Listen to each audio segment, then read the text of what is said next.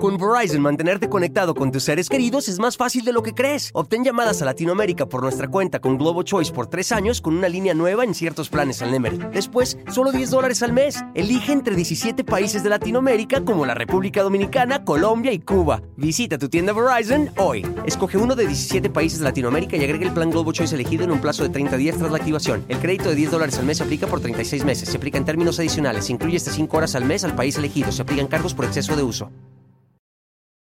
Hola, ¿cómo les va? Bienvenidos y bienvenidas. Muy buenas noches. Me da muchísimo, muchísimo gusto poder saludar a todos y a todas ustedes. Bienvenidos sean y gracias por conectarse con nosotros. Y hoy tenemos de invitado al Huesos, al Huesos Travieso, que ya no haya que hacer con tanto calor, el pobrecito.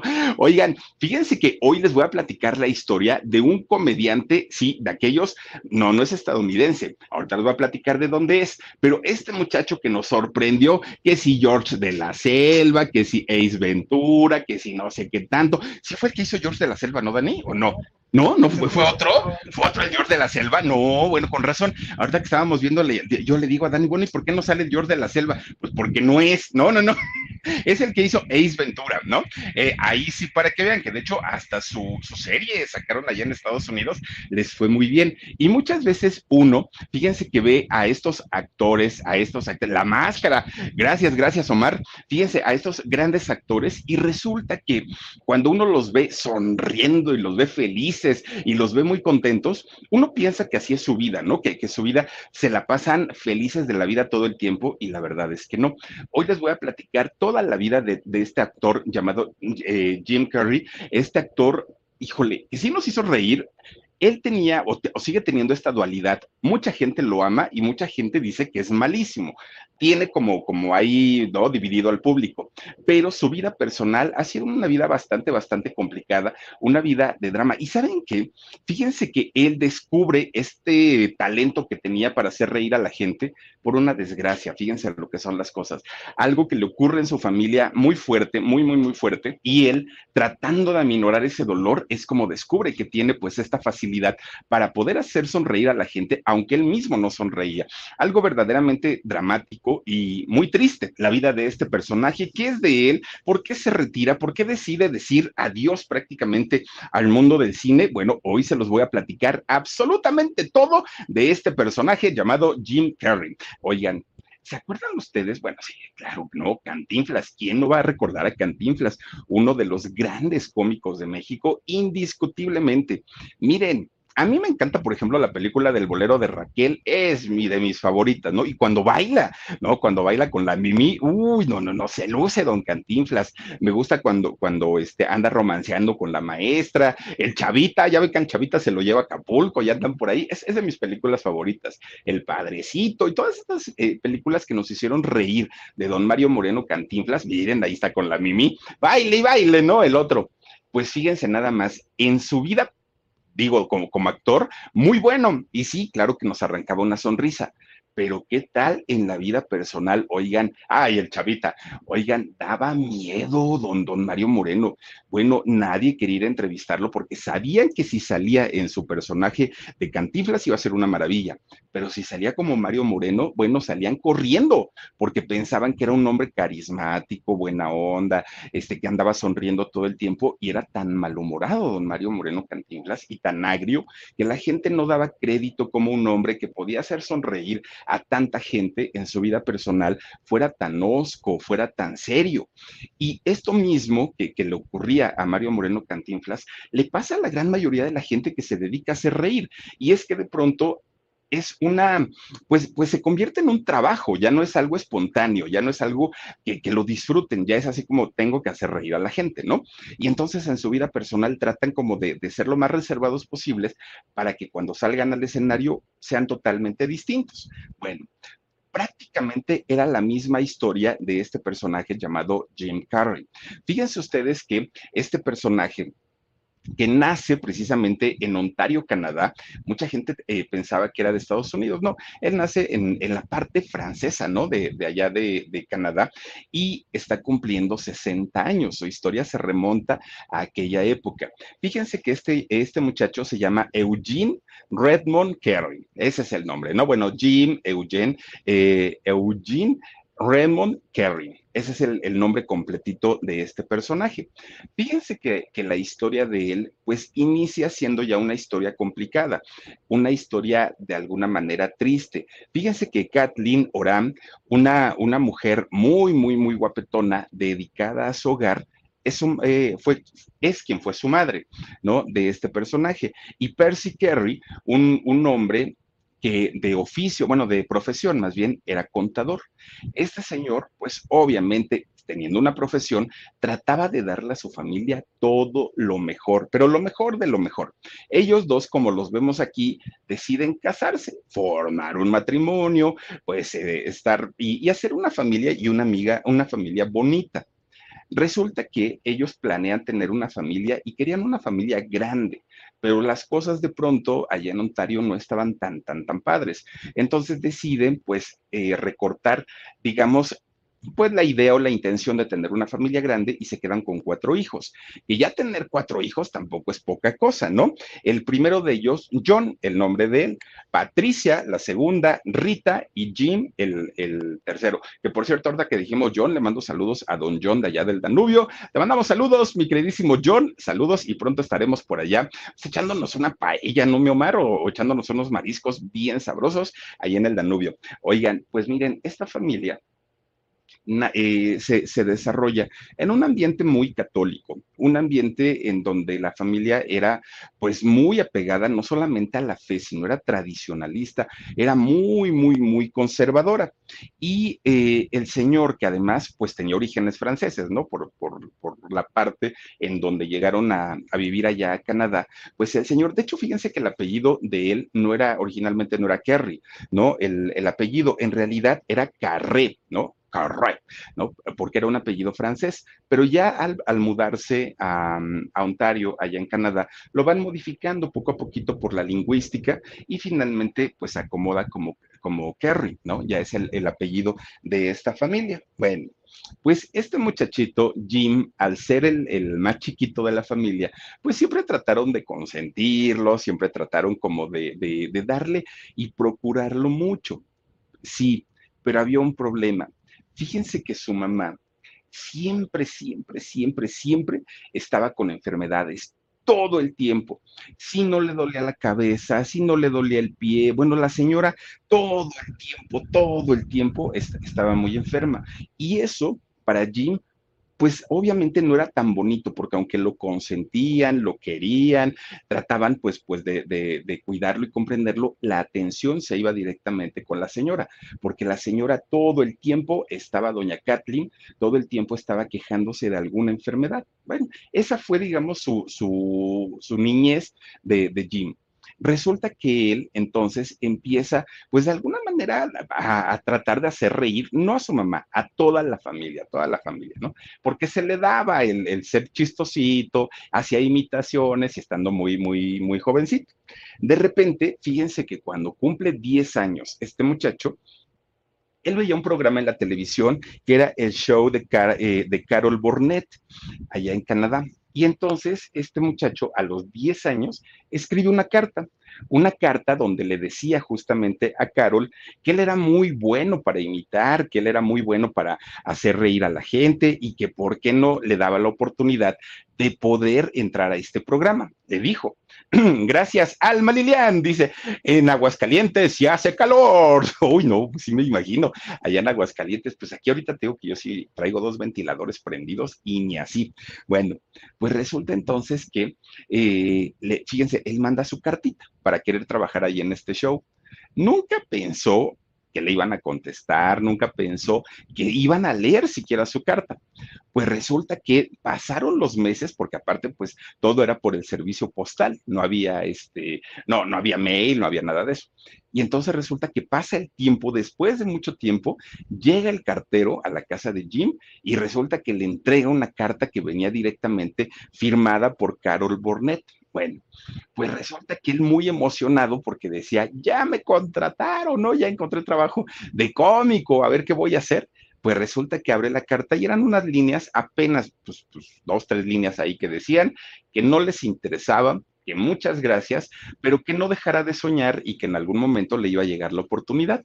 Era lo que le decía la carta. Y pues Jim pues imagínense, nada más se, se, le cayó toda la, pues el sueño, la fantasía que él tenía de convertirse en un artista o en una estrella, que aparte pues él estaba muy, muy, muy chiquito, ¿no? Y entonces, este, fíjense que Jim pues se pone muy triste y se intenta ir a consolar con su mamá. Pero cuando intenta ir a consolarse con su mamá, la señora estaba con que, ay, hijo, te quisiera yo abrazar y entender, pero sabes que me duele muchísimo, muchísimo el corazón. Y fíjate que también me duele no sé qué tanto. Bueno, la señora todo el tiempo se quejaba. Resulta que la llevan al doctor, a la señora. Y cuando la llevan al doctor, descubren que estaba muy bien, de salud, la señora estaba perfecta. Y entonces decía, pero doctor, ¿y entonces cómo, cómo comprendo, cómo comprende usted que me duele la cabeza, me duele el estómago, me duelen los pies, me duele los pulmones, me duele todo? Y total, la mandan con un psicólogo y le, detectan eh, que era hipocondriaca, la señora. Este, este síndrome... Con Verizon, mantenerte conectado con tus seres queridos es más fácil de lo que crees. Obtén llamadas a Latinoamérica por nuestra cuenta con Globo Choice por tres años con una línea nueva en ciertos planes al Nemery. Después, solo 10 dólares al mes. Elige entre 17 países de Latinoamérica como la República Dominicana, Colombia y Cuba. Visita tu tienda Verizon hoy. Escoge uno de 17 países de Latinoamérica y agrega el plan Globo Choice elegido en un plazo de 30 días tras la activación. El crédito de 10 dólares al mes se aplica por 36 meses. Se aplica en términos adicionales. Se incluye hasta 5 horas al mes al país elegido. Se aplican cargos por exceso de uso. Que es muy, muy, muy feo porque la gente llega a somatizar las enfermedades. Es decir, no es que, sean del todo enfermedades imaginarias, es que realmente afectan la parte física del cuerpo. Entonces, es mitad, digamos, mitad imaginaria y mitad reales. Entonces, los dolores que a la señora le daban, pues claro que los sentía y claro que eran dolorosos. Pero además de todo, estamos hablando de, de hace más de 50 años, por supuesto que no existían estos medicamentos que hoy por hoy ayudan mucho a las personas que padecen de, este síndrome.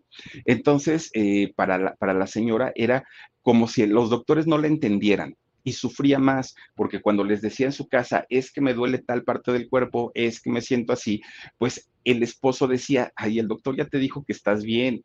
Y entonces ella decía, pero me siento mal. Entonces ella se sentía mal con el marido, pero se sentía mal con el doctor porque decía, ninguno de los dos me, me comprenden. Y entonces pasa de la hipocondría que ella padecía, ahora empieza con una depresión, con una tristeza, porque sentía que nadie la entendía y nadie la comprendía. Y entonces la señora cambia muchísimo su, su, estado de ánimo, su manera de ser, ya no era la mamá amorosa, cariñosa, ya era una mujer totalmente diferente. Y entonces, ¿qué hacía Jim para tratar de darle, pues, o arrancarle por lo menos una sonrisita? Decía, si yo tengo, pues ahora sí el talento y el don para hacer reír a la gente, pues qué mejor que hacer reír a mi madrecita, ¿no?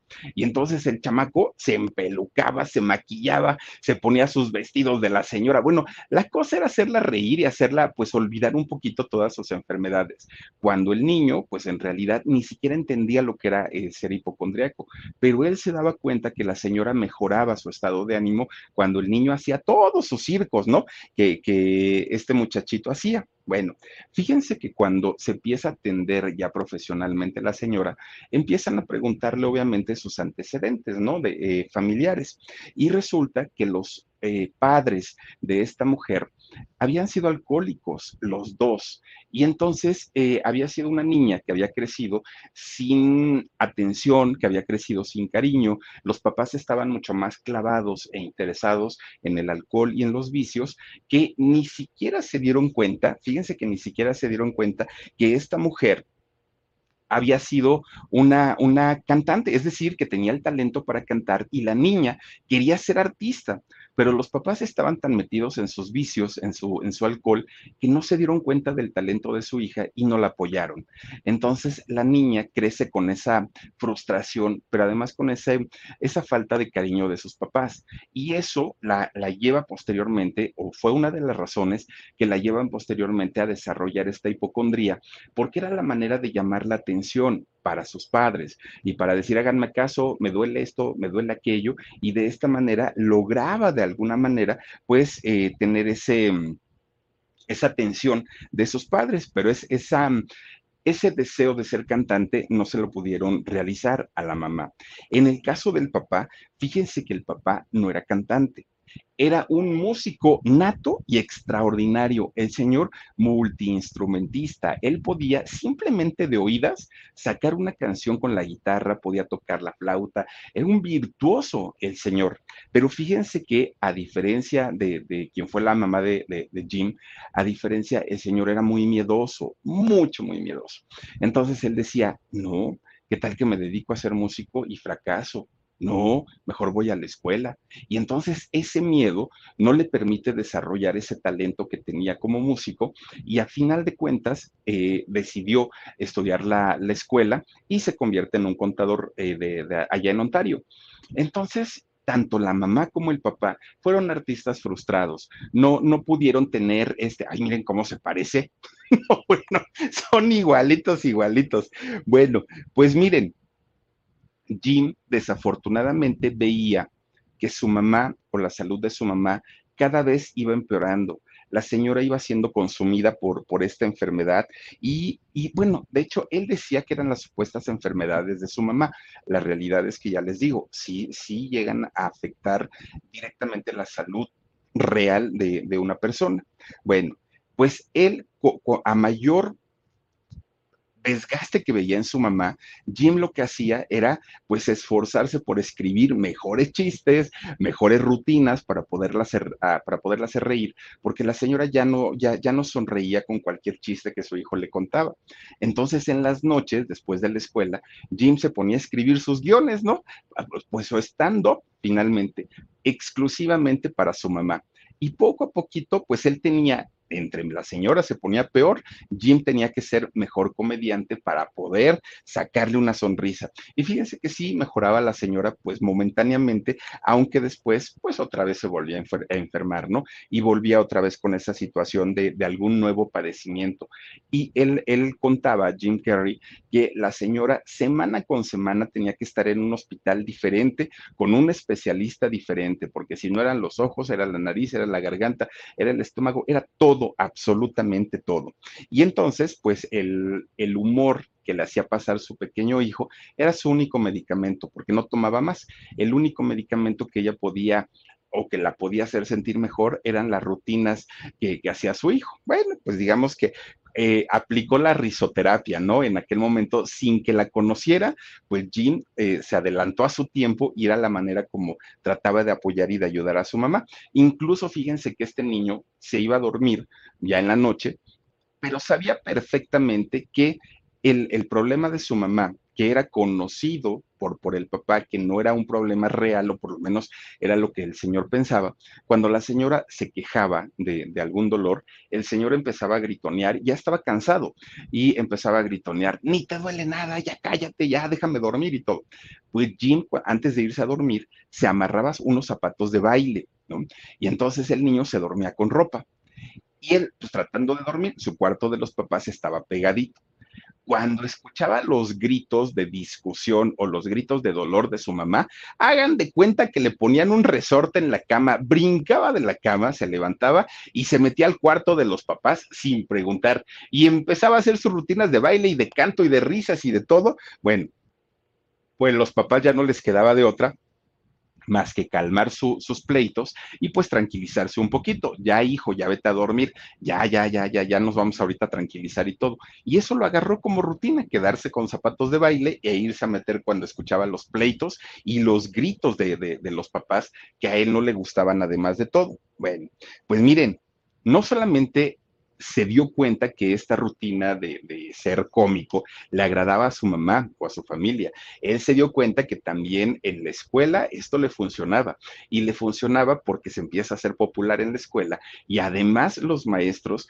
le subían puntos a Jim en la escuela cuando hacía sus rutinas porque eran rutinas muy, muy, muy buenas. Bueno, pues resulta que en la escuela, como sea, ahí la iba llevando, ¿no? El muchacho ahí iba sobrellevando la, situación pero resulta que en la casa llega de pronto una mala racha. De aquellas que dice uno, caramba, lo único que falta es que venga y me mía un perro, ¿no? Así tal cual. Fíjense que la señora empieza pues a agravarse con esta situación de, de la hipocondría, empieza a ponerse más mal cada vez, pero además en ese tiempo empieza a discutir muchísimo más con su, con su esposo por esta misma situación. De pronto el señor en su trabajo ya no rendía porque no podía dormir, porque todo el tiempo discutía con la mujer, hasta que llegó el momento en que lo corren de su trabajo. Y entonces, pues el Señor dijo, cuatro hijos, una mujer enferma y yo sin trabajo, no puede ser, decía él. Bueno, pues imagínense que viene una crisis económica, pero verdadera, una crisis tremenda, que ya ven que pues, pues cuando se es un matrimonio, pues que, que está recién prácticamente casado, se compra una, una casita y normalmente son a crédito, ¿no? A pagar en 10, 20 años, 30 años. Pues era el caso de la familia Kerry. Entonces, cuando se queda sin empleo este señor, había que pagar la hipoteca, además de la escuela, además de los gastos de la casa y la comida, obviamente. Entonces el señor se tronaba los dedos porque iba y buscaba trabajo, pero no encontraba. Y entonces llega el momento en el que la deuda de su casita rebasa, ¿no? Hasta que finalmente el banco decide quitarles la casa. Con Verizon, mantenerte conectado con tus seres queridos es más fácil de lo que crees. Obtén llamadas a Latinoamérica por nuestra cuenta con Globo Choice por tres años con una línea nueva en ciertos planes al Nemery. Después, solo 10 dólares al mes. Elige entre 17 países de Latinoamérica como la República Dominicana, Colombia y Cuba. Visita tu tienda Verizon hoy. Escoge uno de 17 países de Latinoamérica y agrega el plan Globo Choice elegido en un plazo de 30 días tras la activación. El crédito de 10 dólares al mes aplica por 36 meses. Se aplica en términos adicionales. Se incluye hasta 5 horas al mes al país elegido. Se aplican cargos por exceso de uso. Se la, recoge, ¿no? Porque pues finalmente no pudieron ellos pagar estos créditos y pierden su casa. Imagínense nada más. Lo primero que hacen, así lo primerito, porque no tenían ni a dónde irse, es irse a vivir a una camioneta. Imagínense que la señora enferma, los chiquillos y aparte este, vivir en una camioneta, para ellos fue muy, muy, muy complicado hasta que uno de sus amigos, digo, aprovechando el Día de la Amistad, hasta que uno de sus amigos del Señor le dice, oye, mi casa es muy chiquita, ustedes son seis de familia, no los puedo alojar, pero mira, porque me da mucha pena, le, le, le dijo este hombre, pero ¿por qué no compras una casa de campaña? Y te quedas en el jardín de la casa, digo ya, por lo menos para meterte a bañar y cocinar, pues ya ahí en, en, mi casa, pero no tengo habitaciones, no hay camas, no hay, no, no hay espacio, pero yo te presto el jardín, pon unas casas de campaña y ahí se duermen. Pues así lo hicieron, fíjense. Estuvieron mucho tiempo viviendo en, en casas, en una casa de campaña grande y ya para comer, o para hacer la comida o para sus necesidades, ya se metían a la casa, pero era molesto tanto para el dueño de la casa como para ellos mismos. No estaban acostumbrados a, a esta situación. Y entonces, siendo muy jóvenes, tanto los hijos como el, mismo padre tienen que empezar a buscar trabajo, pero además al señor pues no, no encontraba, ¿no? De, de esas rachas que decía, ya hice mil entrevistas y nada más no quedo. Bueno, pues en todos, toda la familia, menos la mamá, que la mamá se quedaba en, bueno, en su casa de campaña por la enfermedad que tenía, fíjense que todos empiezan a trabajar como eh, conserjes de algún edificio, como, guardias de seguridad, de intendencia, ¿no? Eh, haciendo la limpieza como conserjes. Todos ellos empiezan a trabajar así. Obviamente los sueldos que les pagaban, pues no les alcanzaba. Era, era poco y sobre todo porque a la señora tenían que llevarla a diferentes tratamientos con diferentes especialistas y para él era muy, muy, muy complicado ver que no podía hacer más por su familia, ¿no? Él trataba, pero no podía Jim. Y todos cooperaban, todos, todos, todos, todos. Bueno, llegó a trabajar Jim en una fábrica de llantas, fíjense, se fue a trabajar ahí, pues porque eh, les, en esta fábrica de llantas, un día hablan con toda la familia y les dicen, oigan, nos dijeron que ustedes no tienen dónde vivir, ¿eso es cierto? Y dijeron, sí, bueno, aquí en la fábrica les vamos a dar hospedaje. Hay una casita que está pegada aquí a la fábrica y que se las podemos prestar a toda la familia. Ya no van a andar en una, en una casa de campaña. Pero a cambio, pues ustedes van a trabajar como vigilantes, este, como, como, ay, ¿cómo se llaman los que cuidan en la noche? Se me fue, este, ay, se me fue no, no, no, no, no, los que andan este, en la noche vigilando. Y este, veladores, ¿no? van a trabajar, gracias Omar, como, como veladores, van a trabajar como guardias de seguridad, van a trabajar como conserjes y van a trabajar en todo. Y sí se les va a pagar porque pues entendemos que también necesitan el dinero, pero va a ser un sueldo simbólico, ¿eh? va a ser lo menos porque la casa, pues ahí ya esa va a ser para, para que vivan ustedes el tiempo que trabajen aquí. Bueno, pues total, la familia acepta y se van a vivir por allá.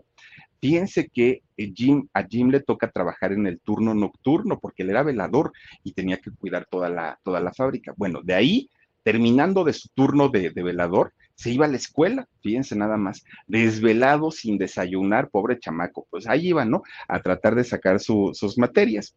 Pues resulta que logra terminar por lo menos, por lo menos su primaria, fíjense, o sea, qué tan chiquito estaba y andaba ahí en el trabajo, ¿no? Termina la primaria y es cuando se mudan a otro barrio de ahí mismo de, Ontario, pero ya en un, lugar diferente, Scarborough, ay, Dios mío, Scarborough espero que esté bien dicho, pero bueno, así era el barrio que en donde se va a vivir ahora toda la familia. Ahí es donde sigue la escuela. Fíjense, de hecho, entra a una escuela católica, Jim ahí en este lugar. Y estuvo poquito tiempo porque pues obviamente no le alcanzaba, ¿no? Para pagar. Después entra a otra escuela en donde tampoco le gustó y después entra a otra. Finalmente sí logra terminar su secundaria, pero él quería seguir pues obviamente la preparatoria o el equivalente a la preparatoria. El problema era pues que no tenían dinero. O comían estudiaban, no había de otra. Y todos los hermanos estaban en la misma situación. La mamá seguía con sus problemas de, pues la enfermedad que tenía y pues obviamente había que, que, pagar los tratamientos muy caros. Entonces, con 15 años, Jim decide dejar la escuela, ya no estudiar, ya no tenía dinero y lo que correspondía era ahora sí buscar un trabajo formal y de tiempo completo para poder ya ayudar a su familia en forma. Bueno, pero como no tenía más que la secundaria, pues se enfrenta con este trancazo. ¿Y ahora quién me contrata? a pesar de que ya tenía 15 años, pues obviamente de, trabajos como vigilante o como conserje, pues no le ofrecían otra cosa. Bueno, pues resulta que Jim recuerda aquella época de cuando era niño y hacía reír a su mamá con, su, con, sus cosas, ¿no? Con sus chistes, con su comedia, con todo lo que él hacía. Él recordaba todo eso. Entonces él decía, bueno, si lo voy a seguir haciendo, por lo menos que me represente un dinerito, pero además lo quiero hacer bien, lo quiero hacer profesional, porque ya no quiero ser pues nada más un improvisado. Miren, él se dio cuenta y sabía la historia de sus papás, que su papá había sido un músico frustrado, su mamá había sido una cantante frustrada. Él no quería ser la siguiente generación de un talento frustrado. Él dijo, sí quiero eh, hacer una carrera, pero la quiero hacer bien. Y entonces, fíjense que empezaba a hacer sus rutinas y fíjense que su mamá a diferencia de lo que a ella le, le, hicieron en su casa, su mamá lo empieza a alentar y le empieza a decir, hijo, porque cuando Jim le dice que quería ser cómico, le dijo, eres muy bueno, muy, muy, muy bueno. Fíjate yo cómo estoy, me estoy muriendo y aún así tú me haces reír y eres la vida y todo, le decía su mamá. Lo empieza a alentar. Y dijo Jim, perfecto, pues entonces sí. Y entonces su, su papá un día le dice, oye, me dijo tu mamá que quiere ser comediante. No, pues que sí, pero ¿de verdad quiere serlo? Y dijo, sí. Bueno, te voy a llevar a uno de estos clubes que son de micrófono abierto donde se sube la gente y hace lo que quiere, canta, baila, cuenta chistes, hace de todo, ¿no? A ver qué reacción tiene la gente contigo. Si la gente te aplaude, bueno, pues ya verás entonces que a lo mejor sí, sí puede ser algo padre y si no, pues ya te darás cuenta que no tienes talento. Y dijo Jim, sí, está bien, tú llévame. Miren, resulta que entra eh, a este lugar de micrófono abierto Jim Carrey y pues para su buena, para su mala suerte, como quieran, pues fue un fracaso en el escenario. Pero lo que fue un fracaso, miren, lo anuncian, ¿no? Porque siempre hay un maestro de ceremonias. Entonces lo anuncian como un muchacho, como un joven, pues muy simpático y que sabía hacer sus rutinas para hacerlo reír. Bueno, muy bonito lo presentó el maestro de ceremonias. Cuando sale Jim, todos seguían platicando, cantando, bebiendo, todos hacían su, propio relajo, nadie le puso atención a lo que él estaba haciendo, nadie. Jim estaba ahí en el escenario haciendo sus rutinas y la gente estaba pues en lo suyo. Bueno, él terminó y la gente ni se dio cuenta que él había terminado. Y obviamente, pues, pues su, su, estado de ánimo, pues decayó porque dijo, uy, o sea, pasé desapercibido, no puede ser, pero si hoy no me pusieron atención, voy a venir a este mismo lugar tantas veces sea necesario hasta que la gente me vea y hasta que me aplaudan, dijo él. Bueno, pues miren, finalmente empezó a ir, a ir, a ir, a ir, a ir, a ir. Y claro, el pararse frente a la gente que sabía que lo ignoraban, le empieza a dar tablas a Jim. Empieza él a desarrollar, pues, pues obviamente la seguridad que quizá no tenía en aquel momento, hasta que finalmente un club nocturno lo contrata. Fíjense, lo contrata para que haga sus imitaciones, cuente chistes y todo. Pues resulta que, fíjense que él era muy bueno en, en sus rutinas pero tenía ese problema. Por alguna extraña razón, Jim no conectaba con la gente. La gente lo ignoraba totalmente y ahora ya estaba contratado. No lograba captar la atención de nadie, de nadie, de nadie. Fue después de muchas, muchas, muchas presentaciones, como de pronto un día Jim cuenta un chiste y la gente le aplaude. Hasta él se quedó sorprendido, ¿no? Porque decía, uy, ¿ahora qué hizo? ¿Qué dije? Este chiste lo voy a contar diario, dijo. Ara Smith, muchísimas gracias, te mando muchos besotes. Oigan, pues el, el pobre Jim estaba pues, pues feliz de la vida porque ya la gente lo estaba reconociendo. Bueno, poco a poquito, poco a poquito, porque le costó meses y meses y meses de trabajo a Jim, se convierte en uno de los comediantes más reconocidos de allá de Ontario. Ya se lo disputaban los diferentes clubes nocturnos, ya lo querían contratar en un lado, ya lo querían contratar en el otro, y para, para él, pues obviamente era ir poco a poquito creciendo, pues la, su trabajo como comediante. Ya lo presentaban como la nueva promesa de la comedia en Ontario, ¿no? Hacia chistes, imitaciones. Y si algo, si algo eh, tiene hasta el día de Jim, es que hace muecas, gestos y, y, ademanes muy exagerados. Él es mucho, mucho, muy exagerado, ¿no? Sus movimientos corporales son así muy, muy, muy... Es muy dramático para hacer comedia este hombre. Bueno, él sin saberlo le dio un toque único, ¿eh? E, es, esta manera de trabajar le dieron ese toque que, bueno, pocos actores son los que tienen este desenvolvimiento escénico, no cualquiera, ¿no? Y este cuate hace gestos y caras y se mueve y todo el rollo como pocos. Con Verizon, mantenerte conectado con tus seres queridos es más fácil de lo que crees. Obtén llamadas a Latinoamérica por nuestra cuenta con Globo Choice por tres años con una línea nueva en ciertos planes al Nemer. Después, solo 10 dólares al mes. Elige entre 17 países de Latinoamérica como la República Dominicana, Colombia y Cuba. Visita tu tienda Verizon hoy. Escoge uno de 17 países de Latinoamérica y agrega el plan Globo Choice elegido en un plazo de 30 días tras la activación. El crédito de 10 dólares al mes se aplica por 36 meses. Se aplica en términos adicionales. Se incluye hasta 5 horas al mes al país elegido. Se aplican cargos por exceso de uso.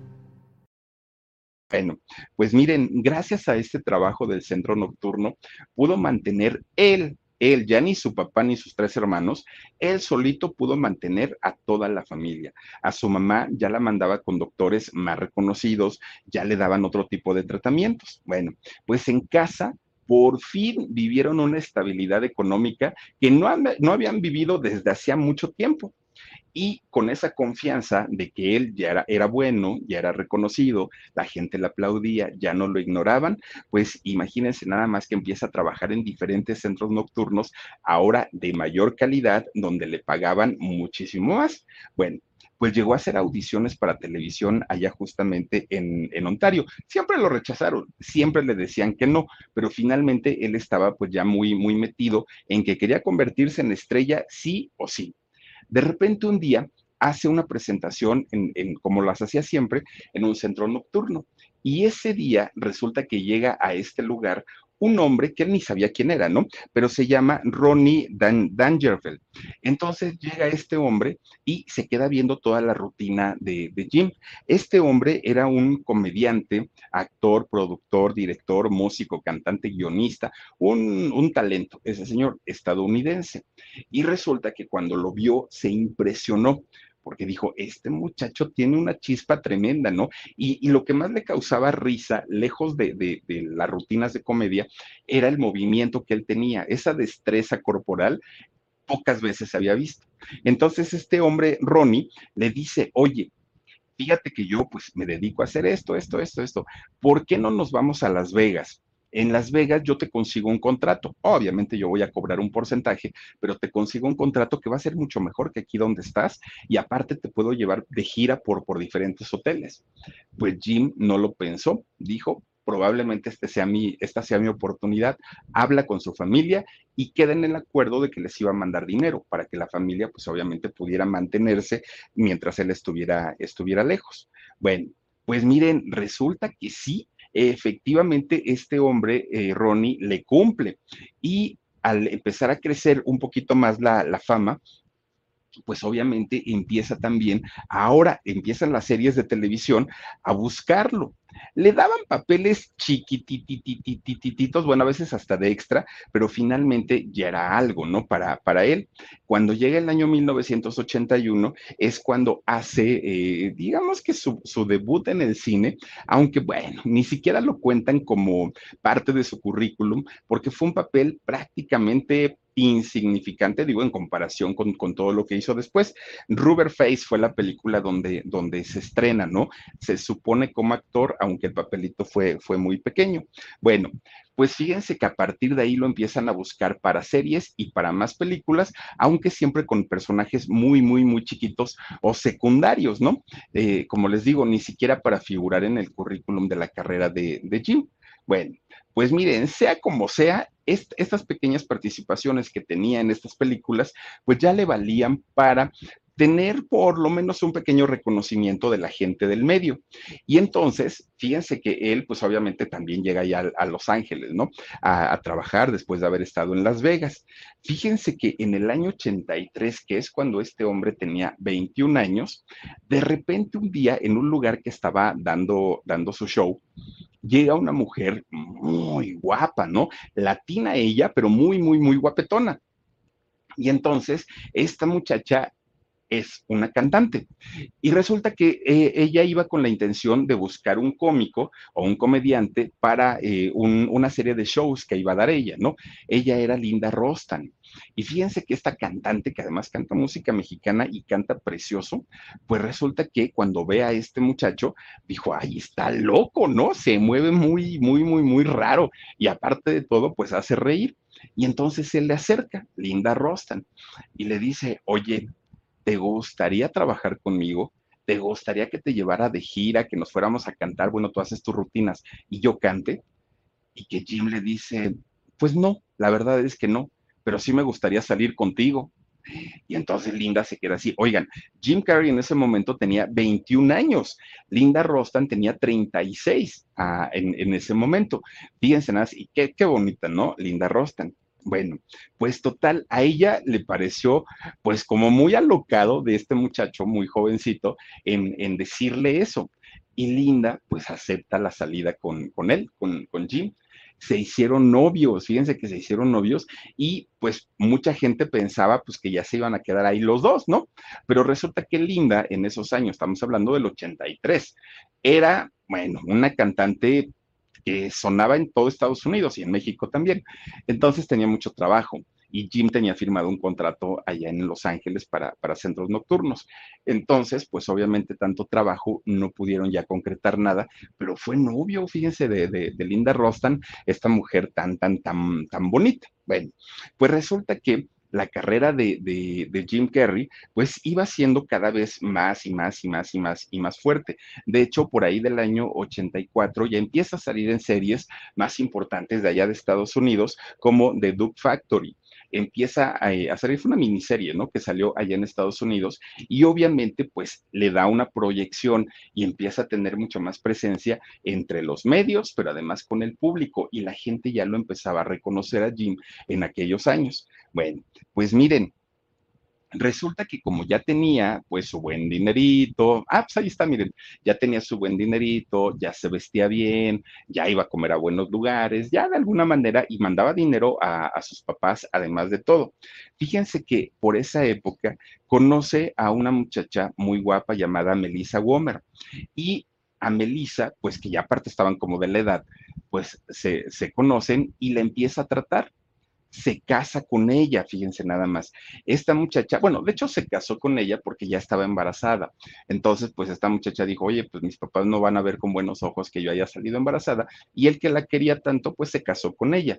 De esa relación nace su única hija, Jane Erin Carey, ¿no? Nació, de hecho, en el año 1987. Bueno, pues yo creo que esta niña venía con, su tortota bajo el brazo, ¿no?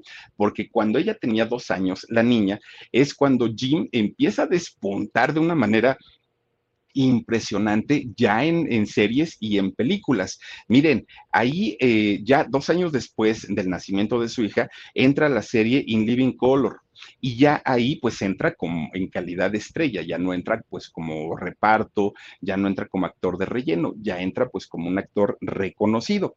Y resulta que empieza él pues a trabajar, porque aparte él escribe, escribe sus guiones. Él también ya escribía sus eh, stand-ups para los centros nocturnos en donde trabajaba, ya le, le, dejaban hacer algún tipo de, ¿cómo se llama esto?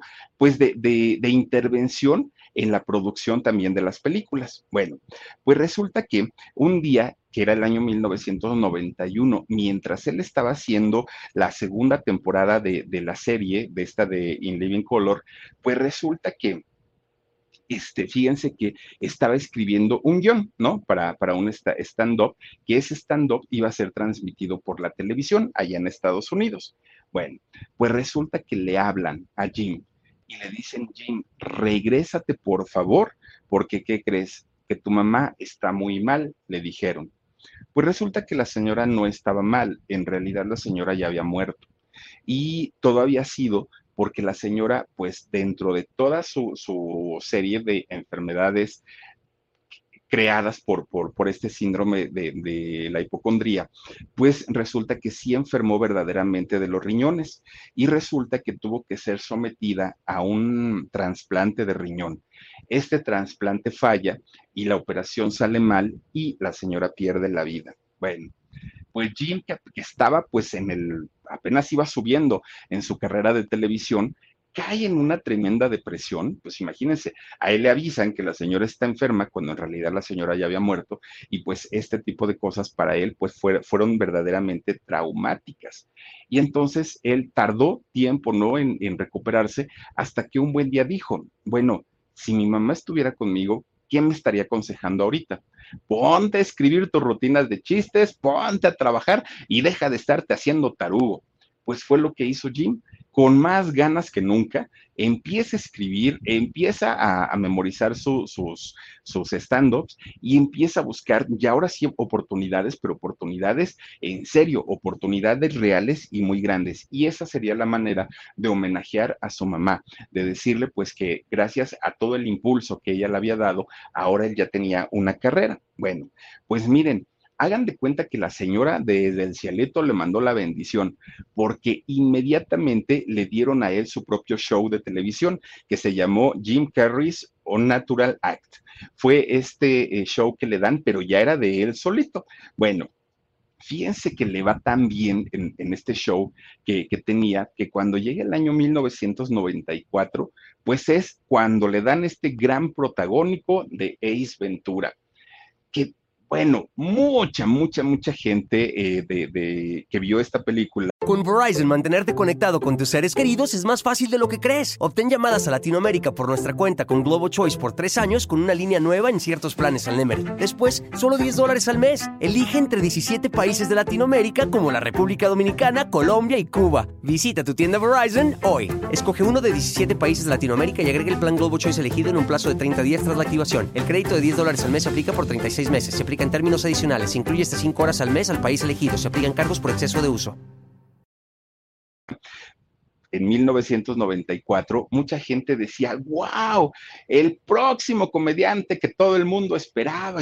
Pero por otro lado, había gente que decían, bueno, este es un exagerado, no sabe hacer comedia, es muy payasito, y se empieza a polarizar de alguna manera el público que tenía este muchacho.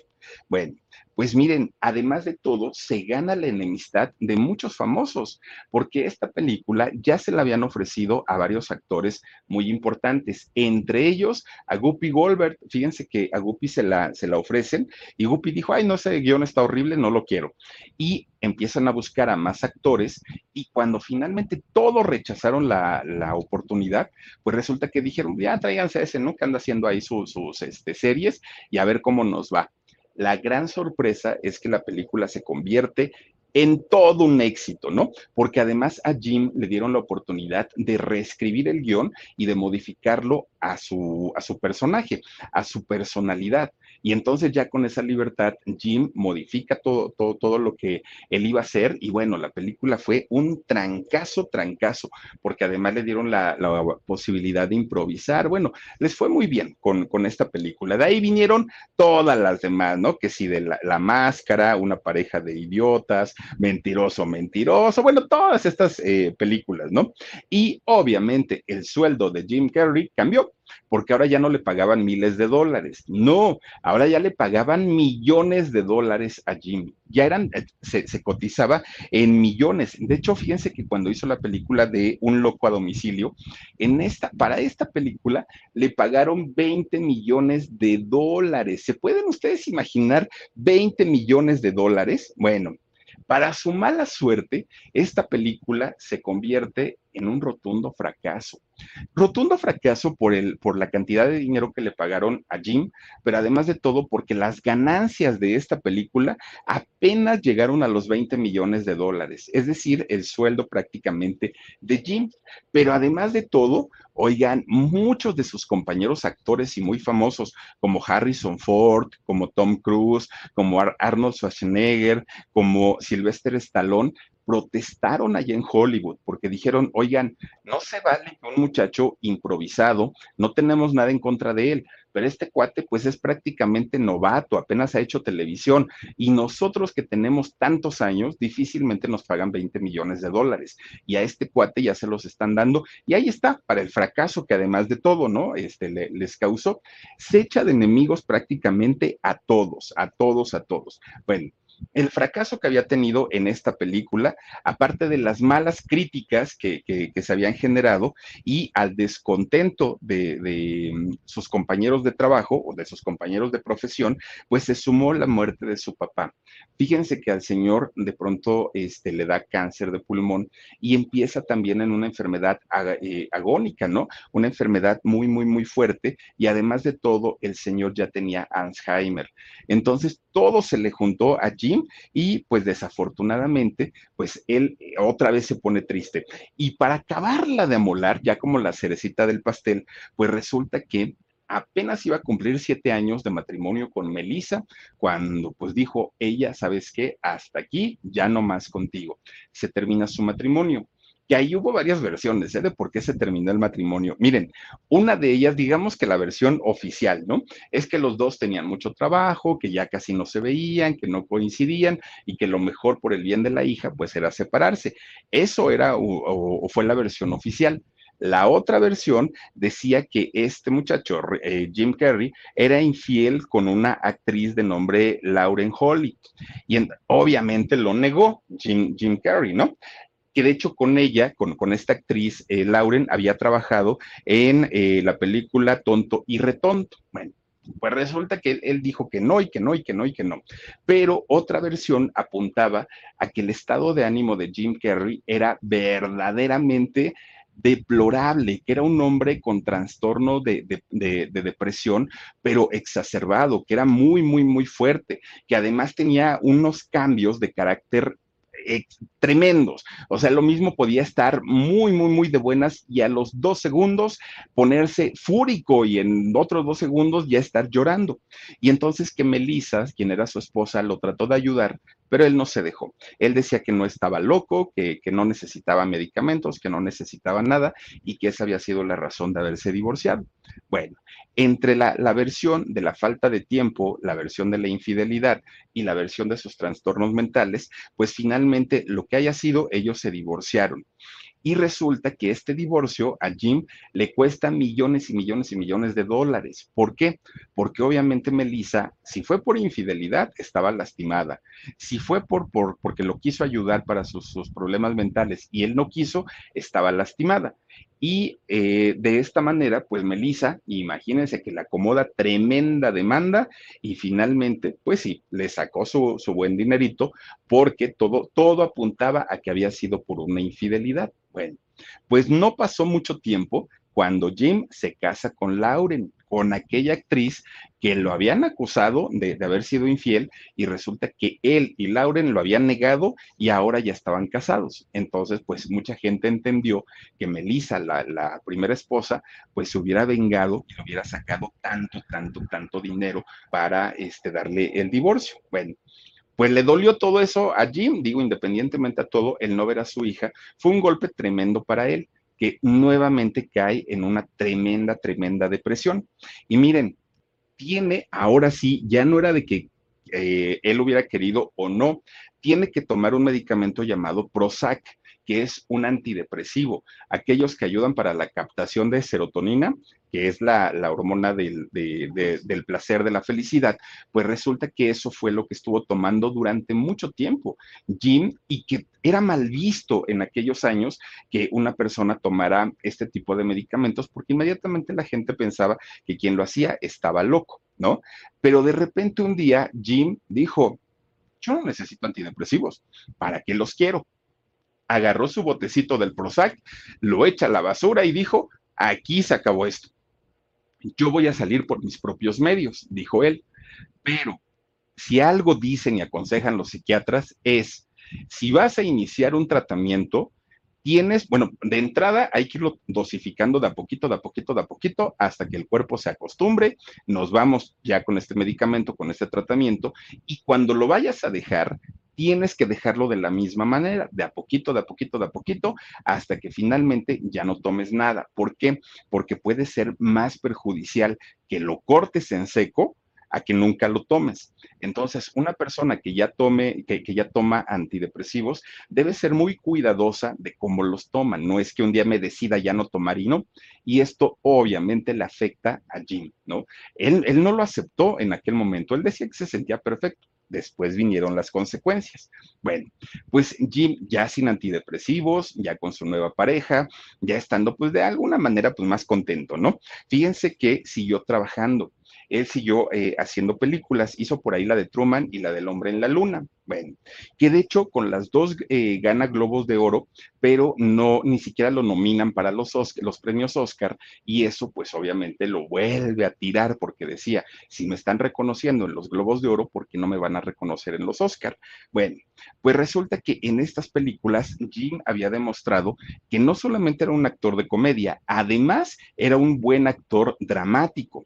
Y fíjense que cuando hizo la película del hombre en la luna, que es la vida de, de, un eh, cómico llamado Andy eh, Kaufman, resulta que la crítica lo aclamó y dijeron, el señor era el indicado para hacer a este personaje, la película está increíble, sí, pero resulta que toda la gente que había trabajado con Jim en esa película, gente del staff, gente de los técnicos, gente del talento, sus compañeros actores, actrices, directores, bueno, terminaron alucinando a Jim todos, porque decían que era un hombre, híjole, pero miren, conflictivo a más no poder. El, el, trabajo de él, impecable, fue elogiado, todo, todo, todo le, le había funcionado perfectamente bien. Pero resulta que eh, Jim empieza a tener problemas de personalidad. De hecho, al personaje que él hacía, que era el de Andy Kaufman, resulta que él se sintió este personaje, se tragó al personaje. Entonces, de pronto, el director iba y le decía, oye, Jim, Jim no volteaba ay, qué raro, Jim, te estoy hablando, y el otro se enojaba, ¿no? ¿Y por qué te enojas? No me llamo Jim, me llamo, eh, decía él, Andy. ¿Cómo que te llamas Andy? Sí, yo me llamo Andy. Y la gente decía, está bromeando, será en serio, por qué lo dice y les empieza a dar miedo, porque él ya se sentía este personaje. Pero además de todo... Con Verizon, mantenerte conectado con tus seres queridos es más fácil de lo que crees. Obtén llamadas a Latinoamérica por nuestra cuenta con Globo Choice por tres años con una línea nueva en ciertos planes al Nemer. Después, solo 10 dólares al mes. Elige entre 17 países de Latinoamérica como la República Dominicana, Colombia y Cuba. Visita tu tienda Verizon hoy. Escoge uno de 17 países de Latinoamérica y agrega el plan Globo Choice elegido en un plazo de 30 días tras la activación. El crédito de 10 dólares al mes se aplica por 36 meses. Se aplica en términos adicionales. Se incluye hasta 5 horas al mes al país elegido. Se aplican cargos por exceso de uso se ponía mal, se ponía histérico, se ponía de malas, gritaba, lloraba, se reía. Bueno, la gente decía, ¿qué le pasa a este muchacho? Está loco. Y de pronto estaban hablando bien un grupo de personas y de pronto aventaba y empujaba todo, tiraba la comida, azotaba la puerta. No entendía nadie qué era lo que le pasaba. El trabajo impecable. Y al momento de él estar filmando, bueno, todos se sorprendían por esa calidad histriónica que él tenía. Pero cuando decían corte, él seguía pensando que era el personaje y ahí se quedaba. Bueno, el director pues llamaba a los psicólogos, a los psiquiatras, oigan, hagan algo por este muchacho porque quién sabe qué le pasa. Bueno, pues finalmente sale la película, se convierte en un verdadero éxito y él dijo, ahí está, ya ven, pues loco, loco, no estoy. Bueno, pues resulta que cuando hace la película de Irene, yo y mi otro yo, fíjense que conoce a una actriz, a una muchachita de eh, nombre René Selwer. Bueno, cuando conoce a, esta actriz, pues Jim, pues claro, cambia su comportamiento, se convierte en el, galán, en el caballero, en el bien portado, obviamente deja a un lado de pronto pues toda esta cosa que le, le, atormentaba la, la, cabeza y le pide salir con ella. Y esta muchachita, eh, René, le dice que sí, pero ¿sabes qué? Le dice, yo voy a salir contigo, pero tengo una condición. Y le dijo, Jim, dime, ¿cuál es? Que en menos de un año estemos casados, porque si no, mira, ni me hagas perder el tiempo. Yo sí me quiero casar. Si tú no quieres, yo te entiendo. Pero si en menos de un año no nos casamos, ni para qué empezar. Y Jim acepta, le dice que sí. Se va, fíjense, se, fue creo que a Nueva a comprar el anillo de compromiso que le costó 60 mil dólares, pues un, un dineral. Todo parecía estar perfecto, ¿no? Eh, muy, muy, muy bien. Bueno, pues resulta que esta muchacha le dice, oye Jim, y pues ya una vez que nos casemos y que todo esté, pues ya una familia hecha y derecha, ¿en qué momento te gustaría pues que nos convirtiéramos en padres? Bueno, el otro se puso furioso porque le dijo, bueno, ¿y a ti quién te dijo que yo quería ser padre? No, no, yo, mira, ya tengo una hija y con eso me es suficiente. Olvídate, no quiero volver a saber nada de hijos porque me sufrí mucho cuando mi mujer se, se fue con ella y todo. Pues miren, tuvieron que romper el compromiso porque el señor pues, no quería otro hijo. Bueno, pues resulta que todo, apuntaba a que este acontecimiento del rompimiento de, su compromiso matrimonial era la bajada de, la carrera de Jim Carrey. Dicen por ahí de la famosa rueda de la fortuna, ¿no? Que a veces estamos arriba, a veces estamos abajo. Y era el momento de la bajada para Jim. ¿Por qué? Porque resulta que, aunque siguió haciendo películas, pues ninguna alcanzó el nivel, el éxito, la calidad incluso actoral de Jim Carrey. Fíjense, hizo, por ejemplo, el número 23, eh, hizo por ahí eh, Los pingüinos de papá también, o sea, hizo películas que no, no fueron precisamente las más exitosas y tampoco ya no cobraba la misma cantidad de, de millones de dólares cuando pues estaba en su momento. Bueno, de repente anuncian el estreno de la película Tonto y Retonto 2 esta película se convierte en, miren, los pingüinos de papá. La película de Tonto y Retonto 2 se convierte para Jim Carrey en la película más desastrosa de toda su carrera. ¿Por qué? Porque todos se burlaron de él, del ridículo que había hecho en, esta película, de lo mal dirigida, de lo mal actuada, del poco nivel actoral de todos los que participaron ahí. Y fue de las películas que destrozaron la carrera de Jim Carrey. Él no lo podía creer porque pues, decía, es que yo soy el gran Jim Carrey. No, pues no. Resulta que ahí se dio cuenta pues que todo lo que había vivido, pues en realidad era al día, no tenía una carrera asegurada como él lo, había pensado. Y resulta que sale un día a declarar Jim y a decir, oigan, todo lo que me pasó en esta película y todos mis malos eh, ratos que he pasado en la carrera, ¿por qué creen que es? Y todo el mundo dijo, ¿por qué? Pues porque los Illuminati se están encargando de hacerme la, la vida imposible. Y entonces una persona le dice, oiga señor, pero pues si dicen que usted es de los Illuminatis, entonces ¿quién está haciendo la vida imposible? Y Jim ya no dijo nada, ya no dijo si sí o si no. Bueno, en todos los sentidos, profesional, emocional, económico, en todos los sentidos, estaba viviendo una etapa de desestabilidad, Jim Carrey. Estaba en el peor momento de su, de su vida. Incluso llegó a tener varias parejas, muchas de ellas conocidas, otras no tanto. Por ahí hubo modelos, por ahí hubo actrices, ¿no? Pero eran relaciones efímeras, relaciones de, de poco tiempo, eh, que no le daban, pues obviamente, esa estabilidad que él estaba necesitando. Hasta que finalmente, fíjense, que un día, vean y qué diferente se ve ahora, ¿no? Hasta que finalmente un día conoce a una ex conejita de la casa Playboy, esta muchachita llamada Jane eh, McCarthy. Y resulta que esta muchacha pues lo regresa al buen camino. Fíjense lo que, lo, lo que son las cosas, porque Jim estaba en el peor momento de su vida, estaba deprimido, estaba muy, muy, muy mal. Y resulta que esta muchacha pues empieza a hacer todo lo posible por regresarlo, ¿no? Al trabajo, por regresarle pues esa felicidad que, que había perdido. Bueno, esta muchacha tiene un, un, hijito con autismo, que de hecho pues hoy hablábamos del tema, ¿no? Ahí en el shock y esta muchacha tiene, tiene un hijito. Entonces, pues atendía a Jim, que Jim tenía un problema de depresión y que tenía problemas, pues, trastornos mentales muy severos, pero además tenía que atender a su hijito. Entonces, para esta chica era un problema muy serio, porque prácticamente tenía dos, eh, dos enfermitos en casa. A final del día, pues obviamente ella tuvo que decidir entre uno y otro, porque decía, no puedo con los dos, tengo que estar atenta a los dos y son como dos niños chiquitos. Entonces, obviamente ella decidió por su hijo y ella dijo, mira, pues Jim, yo no sé si en algún momento tú y yo vayamos a tronar y tú te vas a ir. Y con mi hijo lo voy a tener hasta el día que yo me muera. Entonces, pues me da mucha pena, pero mira, adiós. Pues que te vaya muy bien, que, que sigas triunfando y déjame a mí con mi hijo. Bueno, pues Jim otra vez se va al hoyo, ¿no? Se va a la depresión porque pues esta mujer era quien le había finalmente pues regresado la, la, felicidad y la vida. Y él ya no quería casarse nuevamente. Dijo, ay, no, ya volverme a casar, no, porque pues finalmente pues ya me están, me, han estado rechace y rechace y ya no me quiero volver a casar. Bueno, pero eso no significaría que Jim no se volviera a involucrar con otra, con otra mujer. Resulta que conoce a una mujer llamada eh, Catriona White y resulta que Catriona, una, una mujer que cuando la conoce Jim, él no sabía que tenía el mismo trastorno que él. Era una mujer depresiva totalmente.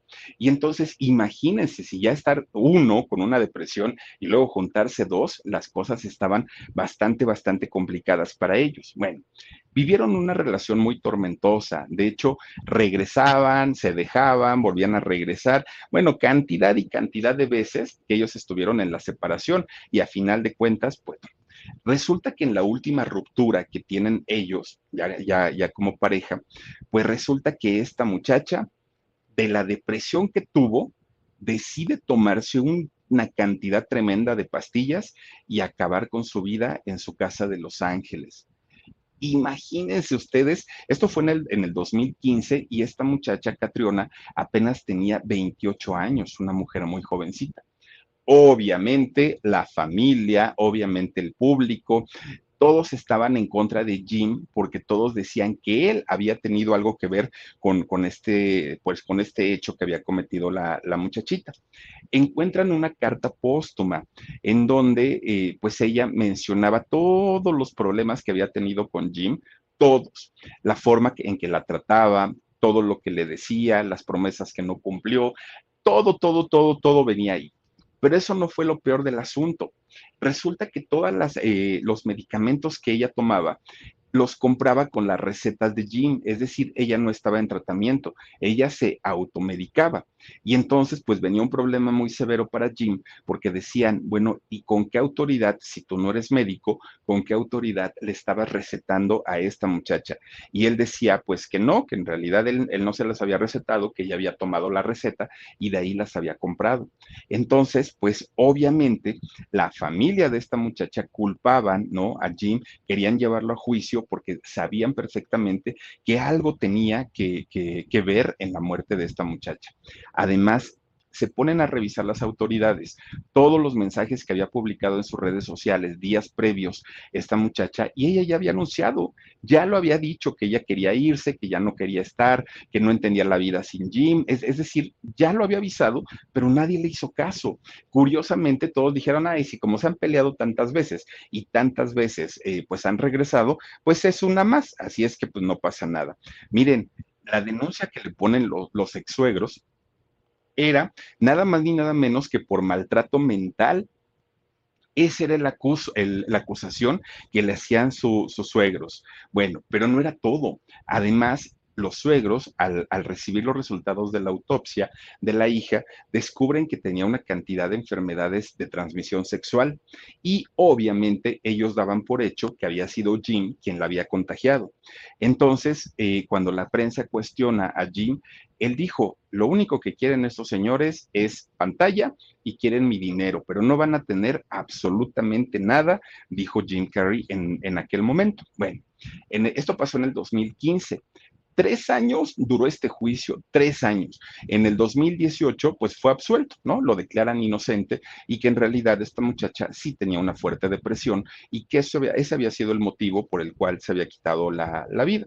Bueno, hasta el día de hoy mucha gente lo sigue acusando y mucha gente sigue teniendo las sospechas que él sí tuvo algo que ver con, con esta situación. Pues miren, la depresión es un problema tan fuerte que hasta el día de hoy lo padece de una manera Jim Carrey.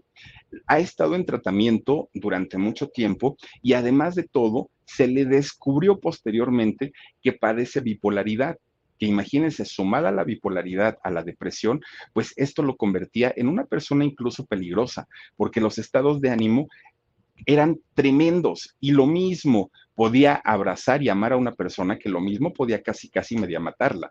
Entonces empieza a recibir tratamiento para, para esta situación.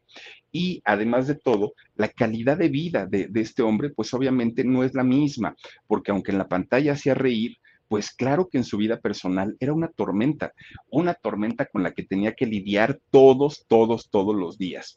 Miren, los compañeros de trabajo de él tratan de alguna manera pues de hacerlo no sentir mal, de tratarlo como una persona normal, pero muchas veces pues aunque ellos quieran pues estas cosas no, no, no las controla Jim, ¿no? Porque los cambios de, de, humor y las tristezas constantes que padecía pues eran algo, algo real y aparte algo que los lastimaba muchísimo. Bueno, pues resulta que todos estos padecimientos que llegó a tener Jim y que de alguna manera lo llegaba, él los llegaba a ocultar, al día de hoy ya son públicos, ya se saben que los padece y la gente lo empieza a ver ya como un ejemplo de vida, ¿no? Como alguien que a pesar de estos padecimientos ha logrado sacar una carrera adelante. Bueno, a su hija la adora, es, es lo, lo más grande que le ha pasado en la vida. Y resulta que, miren, lo que sí eh, o en lo que sí le ha entorpecido la enfermedad es en conseguir un, una nueva pareja, porque obviamente las chicas saben a lo que se atienen y saben a lo que se meten teniendo una relación con, con este hombre, ¿no? Y, y, tal vez todo vino pues del problema desde los abuelos, unos abuelos alcohólicos, un padre que no logró su, su profesión de músico, una mamá que se frustró por ser cantante, una mamá con, que padecía eh, hipocondría y todos estos problemas a la larga, pues a los hijos le van afectando de una manera muy, muy, muy fuerte. A pesar de los pesares, Jim Carrey logró acumular una fortuna que está calculada en 150 millones de dólares. Digo, nada despreciables, imagínense cuánto, ¿no? Él, eh, pues ahorita, fíjense que no, no está como, como retirado todavía al 100%, aunque no quiere eh, seguir trabajando en cualquier proyecto. Quiere un proyecto muy bueno. Ahorita pues está en la serie esta de, King, eh, de, de Kidding, ahí está justamente este Jim Carrey, y pues bueno, está retomando ahora su faceta como comediante, aunque la gente le cree menos, ¿no? Que al principio, pero como sea, el señor dice, mientras no me llegue un guion que, que a mí me mueva el alma, no voy a regresar no lo necesita. No es que ahorita esté pues eh, sufriendo por, por, no tener trabajo, ya tiene finalmente pues una, una cantidad de dinero reunida en donde pues él ya ahorita está dedicado al cuidado de su hija, al cuidado de su nieto, ya es abuelo y pues lo demás no le interesa de momento. Está por cumplir 61 años y él dice que se ve guapo, que se siente guapo, que se siente sexy, que se ve bastante, bastante bien. Ha hecho 44 películas Jim Carrey. O sea, tampoco es un un actor de, de, 200 películas, pero las que ha hecho, pues hasta ahorita le han funcionado bastante, bastante bien. Ha salido por ahí en más de 12 shows televisivos y se convierte con esto en uno de los actores mejor pagados y que más trabajan ahí en Hollywood. Pero miren nada más, caras vemos, corazones no, no conocemos y la historia de este personaje, pues más que de risas y de entretenimiento, es una carrera bastante, bastante difícil y bastante complicada, pero bueno, pues ahí está la historia de, Jim Carrey y cuando nosotros veamos una sonrisa en un artista, pues miren, no siempre son de, de veras, ¿no? No siempre son sonrisas reales o alegría real. Quién sabe qué tanto vengan cargando por dentro. Y para muestra, pues ahí está el ejemplo de Jim Carrey. Pero bueno, pues ahí está la historia. Y por lo pronto, cuídense mucho, descansen rico, pasen bonita noche y nos vemos hasta mañana. Besos. Adiós. Con Verizon, mantenerte conectado con tus seres queridos es más fácil de lo que crees. Obtén llamadas a Latinoamérica por nuestra cuenta con Globo Choice por tres años con una línea nueva en ciertos planes al Nemer. Después, solo 10 dólares al mes. Elige entre 17 países de Latinoamérica como la República Dominicana, Colombia y Cuba. Visita tu tienda Verizon hoy. Escoge uno de 17 países de Latinoamérica y agrega el plan Globo Choice elegido en un plazo de 30 días tras la activación. El crédito de 10 dólares al mes se aplica por 36 meses. Se aplica en términos adicionales. Se incluye hasta 5 horas al mes al país elegido. Se aplican cargos por exceso de uso.